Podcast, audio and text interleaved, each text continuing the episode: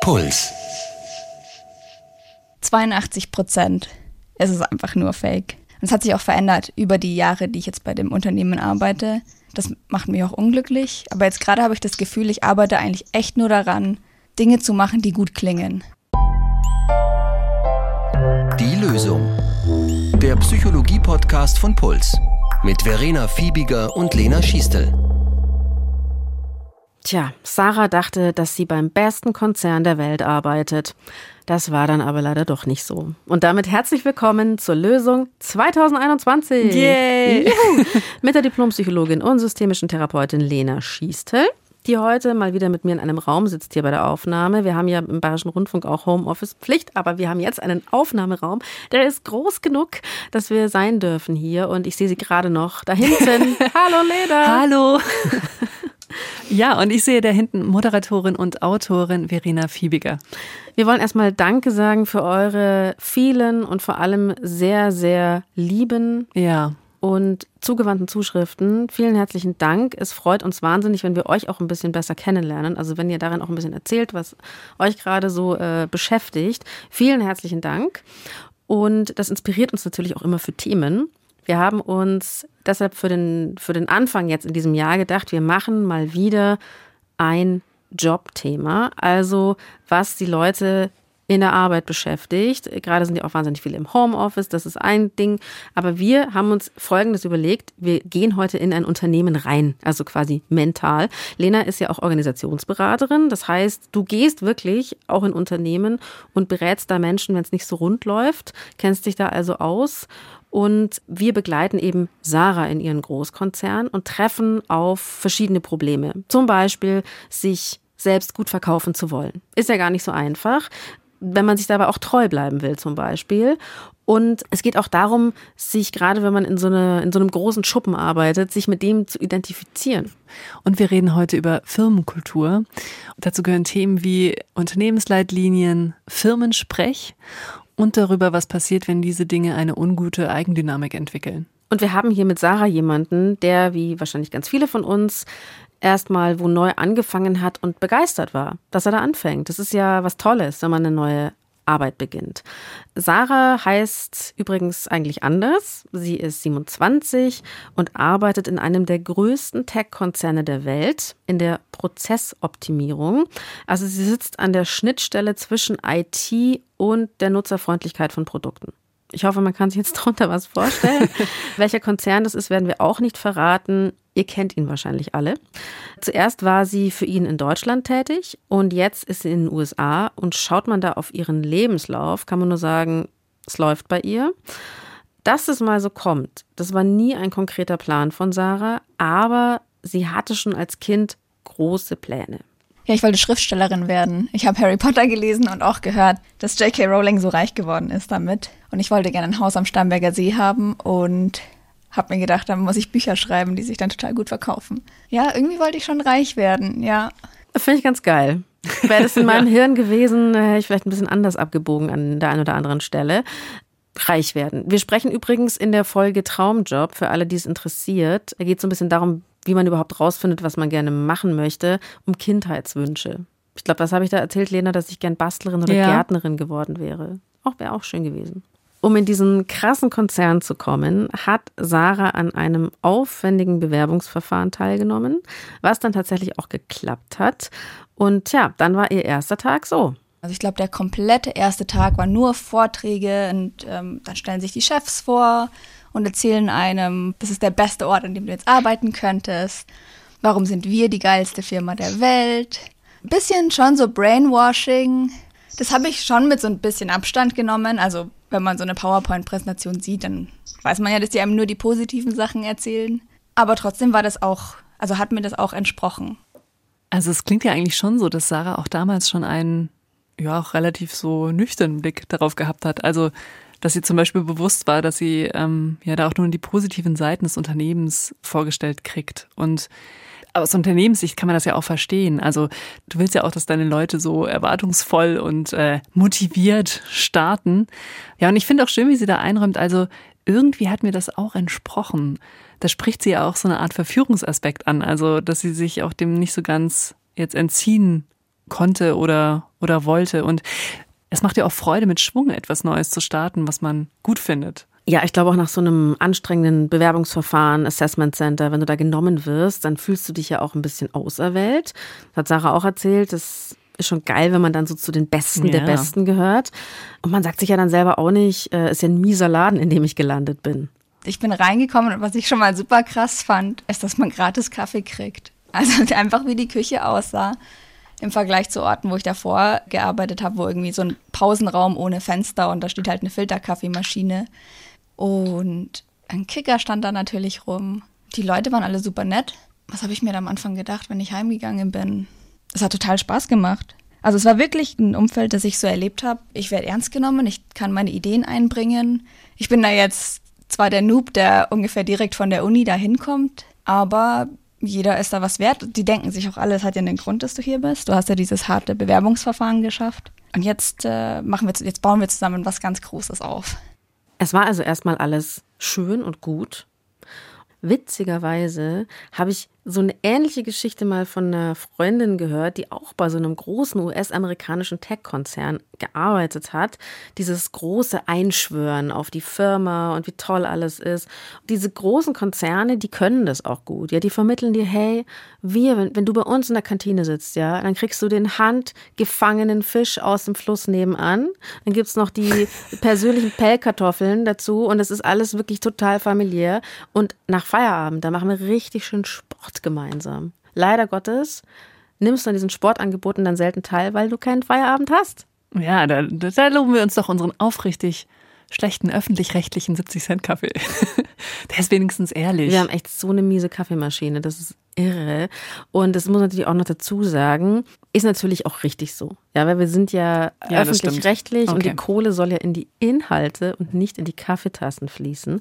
Aber ich muss sagen, Lena, ich wäre beeindruckt, wenn jetzt mal hier so äh, Frühstücksbuffet vor unserer Aufnahme aufgefahren worden würde mit äh, warmen ja. Croissants. ja, wäre schön. Ja, ich finde auch, ähm, jetzt klar, man kann das auch kritisch sehen im Sinne von, weil du vorhin gesagt hast, ja, weil man keinen Feierabend hat.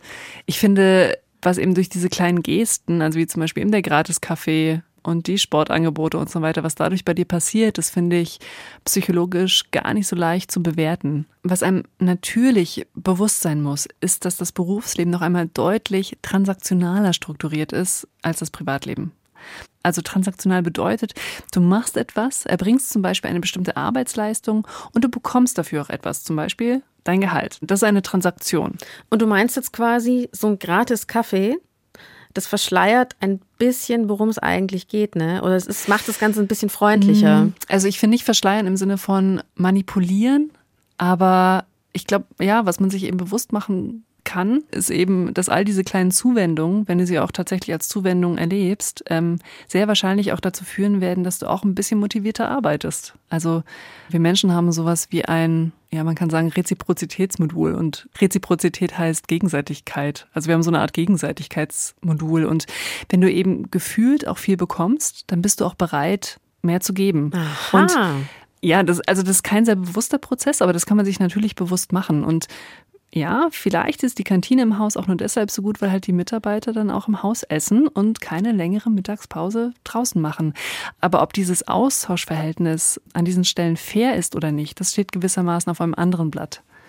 Und das ist übrigens aber auch das, was man dann tatsächlich so ein bisschen aufrichtig daran finden kann, wenn man den Kaffee quasi selbst bezahlen muss, weil es dann auch nichts gibt, was ich quasi ungefragt bekomme und was bei mir so eine leichte gefühlte Verbindlichkeit meinem Arbeitgeber gegenüber bringen könnte. Das ist so ein bisschen so, naja, im Zweifelsfall kann ich mich dann auch leichter lösen. Ich muss ja sagen, ich hatte auch schon im BR das Gefühl, ich lebe hier. Ich kann jetzt eigentlich hier übernachten, so viel wie ich da arbeite. Und lass mir das Essen dahin liefern, was ich selber bezahle und den Kaffee auch noch oben drauf.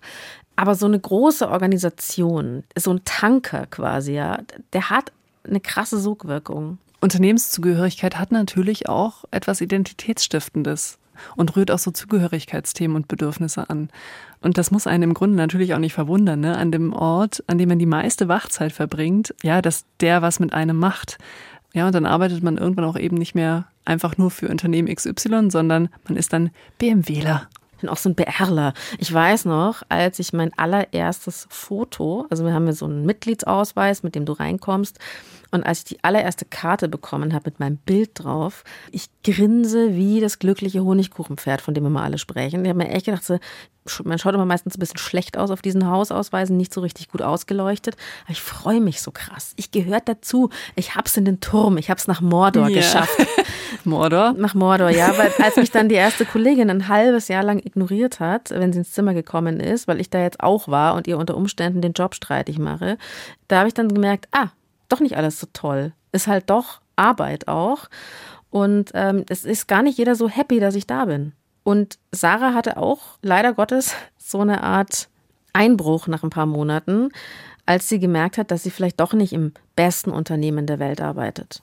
Mir ist aufgefallen, dass es nicht so viel oder ich glaube überhaupt keine eigentlich menschlichen Prinzipien gibt. Also es gibt schon sowas wie Diversity, Diversity und Inklusion ist uns wichtig und natürlich wird es auch nach außen hin immer kommuniziert, dass sich da auf jeden Fall jeder Mensch bewerben kann und, ähm, und Diversität wichtig ist. Aber nach innen, es gibt kein Prinzip oder keinen Unternehmenswert, der einfach nur sagt, so sei nett zu deinen Kolleginnen oder sei nett zu deinem Team oder sei kein Arschloch, auch wenn du ein Manager bist. Sondern es geht darum, dass das Unternehmen erfolgreich ist und eigentlich darum, dass die MitarbeiterInnen effizient arbeiten. Da spricht Sarah jetzt ganz konkret von den Leitlinien des Konzerns, also was sich der selbst auf die Fahne schreibt. Und die klingen natürlich erstmal gut, diese Leitlinien. Aber was so abläuft, merkt sie, fühlt sich nicht so gut an. Was hat es denn jetzt generell erstmal, Lena, mit diesen mhm. Leitlinien auf sich? Unternehmensleitlinien oder man sagt auch Unternehmensleitbild das ist so eine Art Verschriftlichung des Selbstverständnisses eines Unternehmens. Also da steht dann zum Beispiel erstmal der Unternehmenszweck drin, der auch dann etwas erläutert wird und dann eben auch sowas wie Grundsätze und Werte, ja, nach denen das Unternehmen operiert. Und nach außen ist es eben so eine Art Visitenkarte, so eine Kommunikation eben so sind wir. Und die wirken natürlich auch ins Unternehmen rein. Also gut gemachte, ernst gemeinte Leitlinien haben auch, auch innerhalb des Unternehmens schon eine Orientierungsfunktion. Und interessanterweise klingt das, was Sarah da sagt, ja so, dass sie sich eigentlich eine Leitlinie wünscht. Also ich glaube, sie hat Prinzip gesagt, dass sie sich ein Prinzip für Nettigkeit wünscht. Und was ich jetzt als jemand, der ja oft auch für solche Themen geholt wird, ganz schön finde, ist, dass sie eigentlich, also dass sie noch nicht komplett den Glauben an Leitlinien verloren hat und dass sie es deshalb gut fände, wenn es eben so eine Art Freundlichkeitsleitlinie nach innen gäbe. Und ähm, also ich bin oft in Organisationen, in denen nämlich die Stimmung so in Bezug auf ähm, das Unternehmensleitbild schon komplett in Zynismus umgeschlagen ist. Also nach dem Motto, da hält sich eh niemand dran, was da drin steht. Und man kann fast sagen, das Gute in Sarahs Konzern ist, dass die Leitlinien tatsächlich noch so eine, noch eine Wirkung haben, ähm, aber es fehlt eben diese menschliche Komponente. Bei Sarah findet Vielleicht auch deswegen, also weil ihr das Menschliche zu kurz kommt und sie das auch in den Leitlinien nicht wiederfinden kann, eine starke Desillusionierung mit der Zeit statt.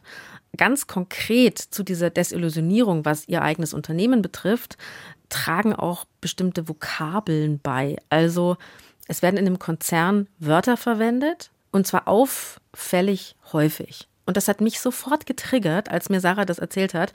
Ich habe nämlich in meiner Redaktion gearbeitet. Da wurde dauernd von Filetstücken gesprochen, wenn es um besonders tolle redaktionelle Beiträge ging. Und da hieß es immer so, ja, dieses Filetstück, wie können wir da noch eine Schleife drumherum binden und wie können wir das dann in unser Schaufenster platzieren?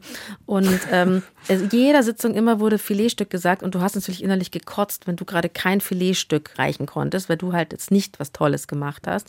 Und ich dachte mir damals so, der Nächste, der Filetstück sagt, dem donner ich eine. Und Sarah ist auch bald soweit.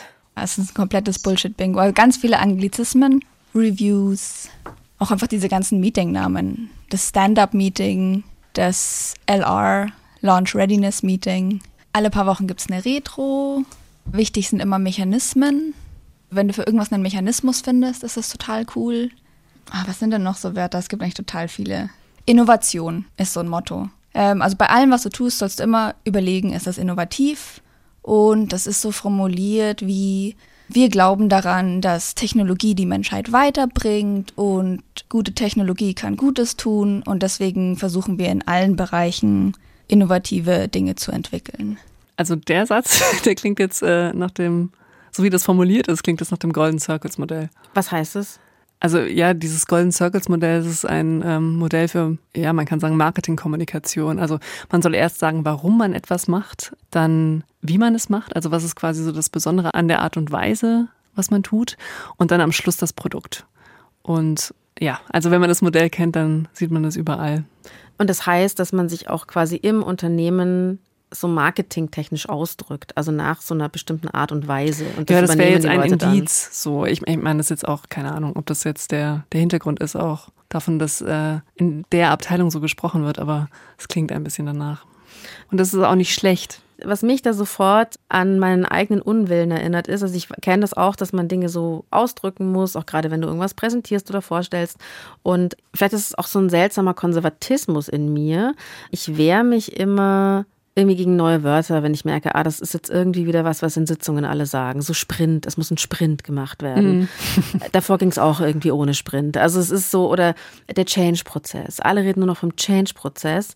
Und ich frage mich immer, was nervt mich dran? Ich habe immer das Gefühl, das reden jetzt alle nach, alle plappern irgendwie mit. Das ist doch so durchschaubar ans System angepasst. Da ist bei mir gleich wieder so die Revolution im Hintergrund, geht da ja. ab. Und ähm, Dazu kommt dann noch, dass ich dann oft das Gefühl habe, so andere blubbern die ganze Zeit Marketing-Sprech und ich holz halt konkret die Sachen weg. Das sagt jetzt die Stammtischgabi in mir, okay, ja? Also, dass ich, dass ich mir denke, die Kollegen, die labern nur und ich mach aber und fühle mich wieder Inhalte-Infanterist. Aber gleichzeitig färbt der ganze Mist dann auf einen ab und man blubbert selber irgendwann auch mit. Und der Sarah geht's auch so.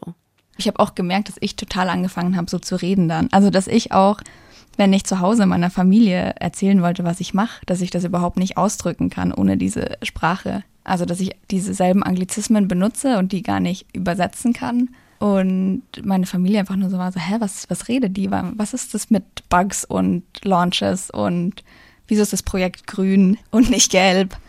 Ich habe mir darüber auch schon öfter Gedanken gemacht, was einen also da eigentlich so genau nervt an dieser Unternehmenssprache. Und Vielleicht zunächst einmal quasi zur Entlastung, wenn man sich selbst dabei ertappt, also dass man gerade seiner Familie vorgeschlagen hat, irgendwie das Fest im Sommer agil zu planen, keine Ahnung. Also das ist, das war peinlich, aber das ist auch normal. Hast also, du das schon mal gemacht, Lena? Nein. aber ich, ich kenne Menschen, die mir nahestehen. Weil du halt das ist insofern normal, weil du, also je nachdem, in welchem Bereich du arbeitest, du natürlich auch neues Vokabular lernst. Und das wöchentlich abgehaltene Treffen deiner Abteilung heißt dann eben Weekly. Und ähm, dann wissen auch alle innerhalb der Firma, was damit gemeint ist, weil es eben auf einen Begriff gebracht ist. Und jetzt, ich persönlich bin ja auch großer Fan von so sprachlicher Präzision. Ähm, Nein, ja. ist mir noch nie aufgefallen. und da braucht man dann eben manchmal auch neue Vokabeln. Und spannend ist es natürlich dann, also ab wann es dann eigentlich kippt und ab wann du das Gefühl hast, irgendwie bei diesem Konzernsprech, ähm, keine Ahnung, da könnten wir jetzt irgendwie Bullshit-Bingo spielen oder so. Und da kann es aus meiner Sicht ganz verschiedene Ursachen geben. Also die eine Variante wäre, dass du den Eindruck hast, dass jemand zum Beispiel bestimmte Begriffe verwendet, aber nicht wirklich Ahnung hat von dem Thema, von dem er spricht. Also das ist eigentlich klassische Dampfplauderei, die nervt. Und das wäre eine Variante. Die andere Variante wäre, dass du das Gefühl hast, es wird eine neue Vokabel für etwas verwendet, was bereits unter einem anderen Begriff existiert, ja. Also und du denkst dir, mein Gott, also das ist irgendwie alter Wein in neuen Schläuchen. Warum braucht es jetzt diesen neuen Anstrich? Und eine dritte Variante wäre, dass solche Vokabeln vielleicht auch gar nicht mit Leben gefüllt sind. Also eigentlich so wie das, was Sarah zur Innovation gesagt hat. Also alle reden davon, dass jeder innovativ sein soll, aber was heißt das denn konkret? Also ein bisschen so, als würdest du so lange das Wort Innovation wiederholen, also Innovation, Innovation, Innovation, Innovation, bis dir das Wort seltsam vorkommt. Und ja, ein Wort darf eben nicht zur Phrase verkommen. Das heißt also, es ist wirklich nicht nur kleingeistig und konservativ, wenn man gegen neue Wörter manchmal allergisch ist, sondern es kann auch einfach sein, dass die halt wirklich ein bisschen zu oft gedroppt werden oder in einem komischen Zusammenhang. Okay, das entlastet mich tatsächlich ein bisschen. Ich neige ja auch immer dazu, mich bei sowas dann zu entziehen, ja, unnütze Aufgaben, Präsentationen, über Sprints etc. Ich habe ja auch mal beschlossen, an so wenig Sitzungen wie möglich in meinem Leben teilzunehmen. Ich hoffe, meine Chefin hört nicht zu. wir meine, arbeiten trotzdem gern hier. Wir sind total gern hier, aber meine Lebenszeit ist mir dafür zu schade. Ich möchte nicht in Sitzungen sitzen. Aber ich habe mir natürlich auch oft gedacht, es ist nicht besonders klug, wenn man sich eben nicht positioniert nicht mit den Vokabeln um sich wirft, weil man ja damit auch Dinge pusht, voranbringt. Es gibt ja auch einen Sinn dahinter, ja. Und Sarah, die hat das Bullshit-Bingo ja auch durchschaut, aber die nutzt es für sich. Und ähm, bei unserem Interview habe ich sie echt ein bisschen beneidet, weil die hat nämlich den Dreh raus. Ich habe einfach gesehen, wer erfolgreich ist in der Firma und wer nicht. Und weil ich mich ja immer gerne mit Sprache beschäftigt habe, ich habe dann schon so ein Spiel draus gemacht und mir quasi einfach diese Schlüsselbegriffe aufgeschrieben und diese Unternehmenswerte und die dann einfach reingestreut. Das heißt, wenn ich mich mit meinem Chef getroffen habe und ich wusste gar nicht, was ich dem erzählen soll, habe ich einfach auch absichtlich und aus Spaß einfach so diese Floskeln benutzt und dann gemerkt, dass das überhaupt niemand merkt. Ich habe eigentlich fast gedacht, das ist total klar, dass ich das jetzt fast ironisch benutze. Ach, ich habe zum Beispiel nach Guidance gefragt. Guidance ist auch so ein Ding die Manager geben einem immer Guidance. Und wenn ich halt nichts, nichts zu erzählen hatte oder nichts Tolles zu berichten hatte, dann habe ich einfach nach Guidance gefragt. Und das fanden die dann natürlich toll, weil wer gibt denn nicht gerne einen guten Rat? Super, oder? Ja. Man merkt schon, Sarah kann Selbstvermarktung. Das ist übrigens auch gar keine schlechte Idee. Also wenn ich irgendwie frisch in einem Unternehmen bin und ähm, auch etwas Sorge zum Beispiel vor einem Treffen habe und dem, ah, was soll ich denn da erzählen? ich habe gerade nichts zu erzählen. Also das stimmt nämlich. Also Mensch, Menschen unterstützen in der Regel gerne andere und schätzen es, wenn sie um Rat gefragt werden, also Guidance geben können. Und ja, so kann man auch weite Teile eines Gesprächs bestreiten. Woran man sich bei dem, was Sarah erzählt und ja auch Sarah selbst, ich glaube, sonst würde sie es nicht in der Form erzählen, stören kann, ist, dass es eben so ausschließlich strategisch erscheint. Und ja, das ist bestimmt etwas, was einem so aufstoßen kann. Auf der einen Seite hat sie irgendwie das hört man ja, hat sie auch Lust an diesem Spiel und es klingt auch wirklich ganz danach, als wäre sie auch gut darin. Und auf der anderen Seite lehnt sie aber auch das Spiel ab. Und das ist etwas, wenn man diese Tendenzen bei sich selbst bemerkt, was man im Blick haben muss, weil das ist auf Dauer zermürbend. Es hat ungute Konsequenzen, wenn ich dauerhaft so eine Art ironische Haltung zu dem, was ich tue, selbst einnehmen muss. Du hast zweimal gesagt, so dieses Spiel mitspielen, das ist dann in gewisser Weise schon auch ein Stück normal in so einem großen ja, Unternehmen. Ja, das, das ist ein Stück normal. Und auch, dass diese Dinge eben so eine Form von Eigendynamik kriegen. Dazu kommen wir auch später noch, fällt mir gerade ein. Und klar, ich muss dann auf die Dosis achten. Und vielleicht auch noch kurz ein anderer Gedanke. Also bei dem, was Sarah so erzählt, klingt es ganz danach. Und das, das hat sie jetzt nicht direkt geschildert, aber also es klingt so ein bisschen an, dass es wahrscheinlich auch so eine Art Bewertungs- oder Feedbacksystem in der Firma gibt, das vielleicht sogar auch auf diese Schlagwörter eventuell im Leitbild auch abstellt. Also wenn ich zum Beispiel weiß, dass meine Führungskraft für mein Mitarbeitergespräch einen Bogen mit verschiedenen Beurteilungspunkten hat und da ist zum Beispiel einer dieser Punkte wäre, fragt aktiv nach Guidance und ich weiß, dass wenn meine Führungskraft da irgendwie ein Häkchen dran setzen kann oder mir eine hohe Punktzahl gibt, dass ich dann eher eine Gehaltserhöhung oder eine Beförderung bekomme, dann tue ich ja nur gut daran, also dafür zu sorgen, dass meine Führungskraft auch bemerkt, dass ich nach Guidance gefragt habe. Und das vielleicht auch unabhängig davon, ob ich tatsächlich Guidance gebraucht habe. Mhm. Also in dem Moment, wo ich nämlich als Unternehmen beginne, ein bestimmtes Verhalten zu messen und auch dieses Verhalten dann mit Vor- und Nachteilen für die Personen zu verknüpfen, dann werden Personen beginnen, ihr Verhalten in Bezug auf die Messung zu optimieren. Und das ist fast eine zwangsläufige Dynamik, die wird auch Campbell's Law genannt, nach dem amerikanischen Psychologen Donald Campbell, der das mal für den Bildungsbereich ausformuliert hat. Und Deswegen bin ich mir besser auch wirklich verdammt sicher, dass ich genau das messe, was ich auch optimieren will. Und ich könnte mir vorstellen, wie gesagt, das hat jetzt Sarah nicht erzählt, aber es erinnert mich eben daran, dass eben so ein Mechanismus da eine Rolle spielen könnte, so dass eben auch dieses ja leichte Oberflächenhandeln gefördert wird. Das heißt, es kann sein, dass ihre Firma gar nicht das misst, was sie messen wollen. Also so habe ich es jetzt verstanden. Mitarbeiter optimieren irgendwie rum aber wird dadurch das Produkt besser, die Firma besser etc. Oder verhalten sich Leute nur einfach geschickter? Irgendwie? Ja, du kannst mhm. dir, ich meine, wir nehmen das jetzt einfach als Beispiel. Wie gesagt, wir wissen es nicht, ob es mhm. da der Fall war, aber das, was du vielleicht eigentlich mit so einem Item abbilden willst, wie holt sich Guidance bei der Führungskraft? Das ist eigentlich sowas wie, holt sich, wenn sie selber mal nicht weiter weiß, einen Rat. Also du versuchst ein komplexes Phänomen zu messen, verkürzt es dadurch. Und wenn du das dann aber mit Vorteilen für Personen verknüpfst, die wissen, dass sie daran gemessen werden, dann werden sie halt genau das optimieren und halt nicht unbedingt das Drumherum, was in der Messung abgebildet ist. Und ich glaube, was man eben so individualpsychologisch festhalten muss, ist, dass dieses Oberflächenhandeln auf Dauer echt belastend sein kann. Ich habe Sarah gefragt, wie viel Zeit sie nach ihrer eigenen Einschätzung gerade für dieses, dieses Spielspielen verwendet, statt ihre eigentliche Arbeit zu machen. Und sie hat dann gesagt, da sie es gewohnt ist, aus dem Stegreif irgendwelche Zahlen zu nennen, diese Zahl hier bitte. 82 Prozent. Es ist einfach nur Fake. Und es hat sich auch verändert über die Jahre, die ich jetzt bei dem Unternehmen arbeite. Am Anfang war es so, habe ich einfach halt gute Arbeit gemacht und dann noch mir Mühe gegeben, die Arbeit auch gut zu verkaufen. Also wahrscheinlich ganz am Anfang habe ich nur gute Arbeit gemacht und die nicht gut verkauft. Dann habe ich gemerkt, ja, okay, 20 Prozent muss auch einfach verkaufbar sein. Und irgendwann bin ich dann so reingerutscht, dass also jetzt gerade, das macht mich auch unglücklich, aber jetzt gerade habe ich das Gefühl, ich arbeite eigentlich echt nur daran, Dinge zu machen, die gut klingen und meine Arbeit gut zu verkaufen. Und es ist eigentlich egal, was ich wirklich mache. Es ist nur wichtig, dass es gut klingt und dass es in den Zahlen gut aussieht. Was ich an der Stelle mal kurz sagen muss, weil es mir gerade selber auffällt, einer von uns beiden, ich weiß aber nicht genau, ob Sarah oder ich, hat während des Interviews, das natürlich nicht live stattgefunden hat, mit einem kleinen Filzstift gemalt. ich hoffe, ich war es nicht, ich weiß es aber nicht mehr. Ich glaube nicht, dass man es hört. Ich finde, man hört es ganz stark. Okay. Also es tut mir an der Stelle leid, wollte ich nur sagen, liebe HörerInnen, dass ihr Bescheid wisst. 82 Prozent, Lena, ja. finde ich irre.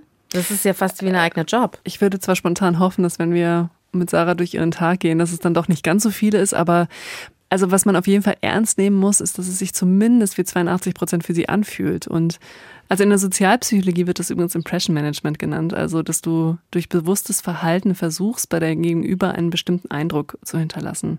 Und ehrlich, also das bis zu einem gewissen Grad ist es auch völlig normal und das tut jeder und jede von uns. Und wir betreiben sogar Selbstwertschutz, und das ist dann gar nicht mehr so bewusst, ähm, sogar Impression Management für uns selbst. Also wo wir zum Beispiel bestimmte Verhaltensweisen zeigen, obwohl sonst niemand anwesend ist. Also echt krass. Ja, weil du einfach von dir selber gerne denken möchtest, eine bestimmte Person zu sein. Und aber das ist nochmal ein anderes Thema. Wichtig ist sicher zu wissen, dass das ein Stück normal ist, aber es ist anstrengend. Was das nämlich bedeutet, ist, dass ich eben nicht spontan und frei agiere, sondern eben Energie darauf verwende, dass das Bild, das andere von mir haben, stimmt. Also aus meiner Sicht stimmt. Und dass diese Energie mir dann an anderen Stellen fehlt, ist nur die eine Sache, die daran schwierig ist. Die andere ist auch, dass wir Menschen am Ende des Tages sehr gerne dafür gemocht werden, wie wir spontan sind, ohne dass wir uns dafür anstrengen mussten. Und wenn ich mich die ganze Zeit darum bemühe, ein Bild von mir zu präsentieren, habe ich am Ende vielleicht auch das Gefühl, nicht richtig von anderen gekannt zu werden. Und das kann dazu führen, dass man sich sehr allein fühlt. Das ist es auch übrigens meistens, was jemand meint, wenn er oder sie sagt, ich möchte, dass du mich so magst, wie ich bin. Weil man muss ja auch sagen, dass auch das, was ich sein will, das gehört ja genauso zu mir oder das, worum ich mich bemühe oder irgendwie als Person hinstrebe. Wir fühlen uns aber meist eigentlich nur dann so richtig gemeint, wenn wir in anstrengungsfreien Zuständen gemocht werden. Jetzt verstehe ich zum Beispiel auch, Lena, warum so Partys vor Corona, wo man ja noch mit Arbeitskollegen Bier trinken gegangen ist, oder es ist eigentlich die letzten Jahre was nicht mehr so stark. Aber ich weiß noch, als ich angefangen habe zu arbeiten, dann ist man oft mit Arbeitskollegen weggegangen oder war auf einer Party eingeladen. Es war ultra anstrengend weil man dann oft, ah, jetzt muss ich mit dem reden und dann musst du in deiner Freizeit noch Impression Management betreiben und da witzig sein, dich betrinken, aber nicht zu stark. Das Übliche halt, ne? Ah, also auch normal, dass das dann gar nicht so easy ist, wenn man ja auch nach Feierabend keine Privatperson ist. Hm. Sarah ist mittlerweile so weit, dass sie sagt, der Konzern bestimmt mein Leben. Ich arbeite da extrem viel, aber vieles kommt mir total sinnlos vor. Ich überlege manchmal, ob ich das einfach halt lassen soll. Also ob ich einfach was zum Beispiel wieder was Kreatives arbeiten kann. In kreativen Berufen verdient man halt nicht annähernd so viel Geld wie in so einem Tech-Konzern. Deswegen ist es irgendwie schwierig für mich, jetzt zu sagen, ich schmeiß das jetzt hin. Und ja, die halten einem natürlich auch immer irgendwelche Boni vor die Nase, die man dann nächstes Jahr kriegt. Also doch, das denke ich mir schon oft. Oder ich, ich nehme jetzt einfach das Geld, das ich verdient habe, was ich gespart habe. Damit, ich könnte auch jetzt mal ein Jahr lang nicht arbeiten und ein Buch schreiben. Aber was mache ich dann? Boah, das kann ich so gut verstehen. Habe ich schon erzählt, dass ich eigentlich wahnsinnig gerne im letzten Lockdown hätte ich wahnsinnig gerne eine Schneckenzucht aufgemacht. Da ich mir gedacht, so, ey, ja. das wär's. Und dann war aber auch wieder klar, Feinschmeckerrestaurants, wird es sie noch geben? Werden Menschen Geld haben, um teure Schnecken zu essen? Ich weiß es nicht genau. Oder wahlweise eine Patisserie mit der alten Mitbewohnerin auch gerade keine gute Jobidee. Oder halt den Bestseller schreiben. Ich glaube, ja, Sarah kriegt das irgendwann noch hin. Bin mir sicher. Also diese Sehnsucht nach Unabhängigkeit vom Konzern, ein herzliches leckt mich alle am Arsch, das kann ich gut nachvollziehen. Ich habe auch tatsächlich schon Kündigungen einfach mal aufs, im Telefon aufgenommen. War mal so, hallo, ich wollte übrigens nur sagen, ich bin Das weg. ist, ja, ja, ehrlich gesagt, das ist einer der, das würdest du mir als Tipp geben, super. nee, nee, nee, nee, das ist einer der Indikatoren, wo ich dann oft meine, jetzt in dem Fall Coaches, frage, ob, es gibt schon so eine Art Tipping Point. Also wo ein Arbeitgeber auch nicht mehr gewinnen kann. Und das ist tatsächlich auch der Punkt, wo man überlegen sollte für sich, äh, gehe ich nicht raus. Jetzt haben wir, sind wir da so ein bisschen eingetaucht, haben dies, das besprochen, alles sehr interessant, aber wie ist denn so die Lösung jetzt für Sarah? Und überhaupt, wenn wir in einem großen Konzern Also, arbeiten und sich klar. alles verselbstständigt. Ich, ich glaube, wir können es jetzt leider für Sarah nicht äh, lösen. Es klingt aber auf jeden Fall danach, als ähm, könnte Sarah auch, ja, könnte eventuell auch von Unterstützung wirklich in der Reflexion darüber, ob sie vielleicht auch das Unternehmen verlässt oder nicht, gebrauchen. Vielleicht fasse ich einfach mal zusammen, was wir so besprochen haben heute in der Folge. Ich denke, was man bestimmt mitnehmen kann, ist eben eine Sensibilität für diese Ambivalenz, dass man auf der einen Seite auch Lust an dem Spiel haben kann und das auch irgendwie gut finden kann, und auch wenn man sich irgendwie gut in so einem System wie in einer Organisation bewegt und Karriere macht. Und dass man aber auch auf der anderen Seite auch an diesem doch auch ein Stück Spiel auch leiden kann. Und zum einen, wenn man in einem neuen Job in einem Konzern startet, also was man zu Beginn eben im Blick haben kann, das ist ein bisschen so wie in einer neuen Beziehung. Wir neigen am Anfang alle dazu, das Neue auch zu idealisieren. Und wenn wir am Anfang auch mit ein bisschen mehr Besonnenheit in so eine Stelle starten, dann ist der Höhenflug vielleicht auch nicht ganz so hoch, den man dann hätte. Aber vielleicht ist auch die Ernüchterung, die eigentlich fast zwangsläufig nach einer gewissen Zeit kommt, dann ist die vielleicht auch nicht ganz so groß.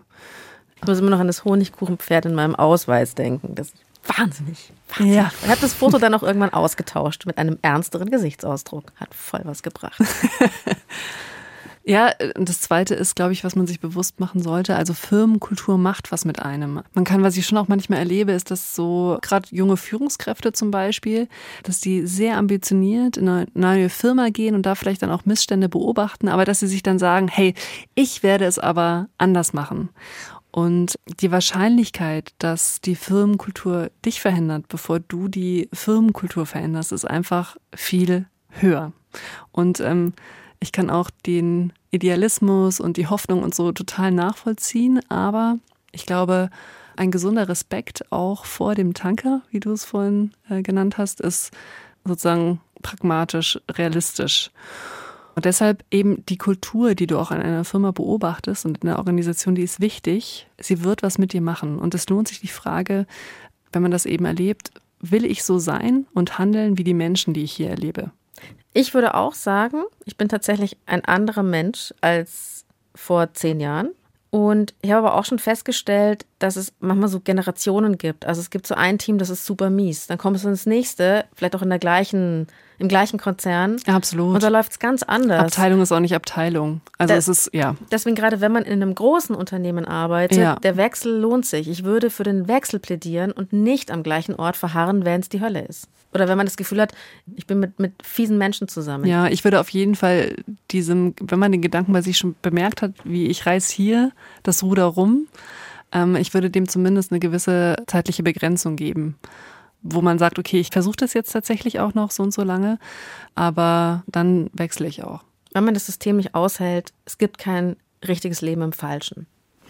Um wieder mal einen Allgemeinplatz loszuwerden. ist aber schön. Was kann man noch für, für machen, ja, Lena? also auch wichtig zu wissen, Impression Management ist ein Stück komplett normal. So. Und man kann daran wirklich auch ein bisschen Lust gewinnen. Also wie, so wie das auch Sarah geschildert hat, irgendwie mit den Begriffen, die sie sich notiert hat und so weiter. Aber man muss schon das Ausmaß im Blick haben. Also man kann sich, so ähnlich wie du das auch Sarah gefragt hast, auch selbst fragen, wie viel von meiner Energie verwende ich eigentlich auf die Wirkung von mir im Verhältnis dazu, wie viel Energie verwende ich auf die Aufgaben, die ich eigentlich, für die ich geholt wurde und die ich auch eigentlich bearbeiten möchte. Und dann in einem zweiten Schritt, wie zufrieden bin ich mit diesem Verhältnis? Also was man von außen nicht abschließend beantworten kann, ist, inwiefern das System tatsächlich auch dieses Verhältnis von dir verlangt oder ob es nicht doch auch etwas ist, wo man eigentlich mehr Flexibilität hätte. Also Sarah könnte zum Beispiel überlegen, was wäre denn, wenn ich nicht 82 Prozent meiner Zeit darauf verwende, sondern einfach nur mal 70 Prozent. Was würde ich dann eigentlich nicht tun? Was würde ich stattdessen tun in der Zeit? Und ähm, passiert dann wirklich etwas oder eine Befürchtung, die ich habe, tritt die dann tatsächlich ein? Oder vielleicht ist es auch völlig okay, 70 Prozent zu machen und das dann nach und nach auszuprobieren und schauen, was dann passiert. Wie gesagt, eventuell passiert auch gar nicht so viel. Dann ein, ein vierter Punkt, und darüber haben wir jetzt heute gar nicht gesprochen, aber wir sprechen häufig hier bei die Lösung natürlich darüber soziale Unterstützung. Es ist schon wahnsinnig hilfreich, wenn ich das Gefühl habe, ich kann zumindest mit einem Kollegen, einer Kollegin irgendwie offen sprechen, auch darüber, wie es mir geht. Da muss man wiederum auch aufpassen, dass es keinen Lästerzirkel gibt, weil das es auf Dauer auch unglücklich macht. Also wenn alle immer nur abkotzen jeden ja. Tag, das macht dann auch keine bessere Stimmung. Und natürlich, man muss gucken, wem kann ich vertrauen, wahrscheinlich auch. Ja, also wer absolut. ist denn jemand, der auch mal was preisgibt? Ich ja. finde, das ist immer die beste Währung, wenn Leute auch mal ehrlich sind. Ja. Ist kein Garant, dass sie die Klappe halten, aber. ja, ja, stimmt. Aber sie sind sympathisch. Ähm, und dann, was auch helfen kann, ist tatsächlich einen konkreten Plan B haben. Also zum Beispiel nach anderen Stellen Ausschau halten, ähm, vielleicht sogar auch mal eine Bewerbung schreiben und vielleicht auch überlegen, wie der Umzug aussehen könnte. Das macht nämlich einen im ersten Schritt auch schon mal innerlich freier. Und ehrlich gesagt, oft wird man dann auch wiederum milder der aktuellen Stelle gegenüber. Also weil man vielleicht auch spürt, ich hätte auch Alternativen und ich bin wieder mit einer größeren Freiwilligkeit da. Und falls es aber nichts bringt und man sich auch dadurch nicht erleichtert fühlt oder irgendwie der Stelle gegenüber ein bisschen milder, vielleicht kann eben das Unternehmen dann auch wirklich keinen Blumentopf mehr gewinnen und dann, dann muss man gehen. Und dann hat man aber auch schon einen Plan. Finde ich gut, weil ich wäre auch nicht dafür, dass man immer sofort, sofort geht. Ja. Aber wir haben Möglichkeiten. Ja. Das muss ich auch viel öfter sagen. Wir haben Möglichkeiten, weil wir immer denken, wir haben keine. Vielen Dank, Sarah, dass du mit uns gesprochen hast. Vielen Dank, Sarah, und lieben Dank auch an euch fürs Zuhören. Die Redaktion hatten Maria Christoph und Alexander Loos. Feedback und Themenvorschläge schreibt ihr bitte an die.loesung.br.de oder ihr schickt uns eine Sprachnachricht an 0151 12 18 und viermal die 5. Wenn es euch gefällt, freuen wir uns, wenn ihr uns ein Abo da lasst und über eine Bewertung bei dem Podcatcher eurer Wahl. Es gibt nicht die Lösung. Jeder strauchelt, so gut er kann. Puls.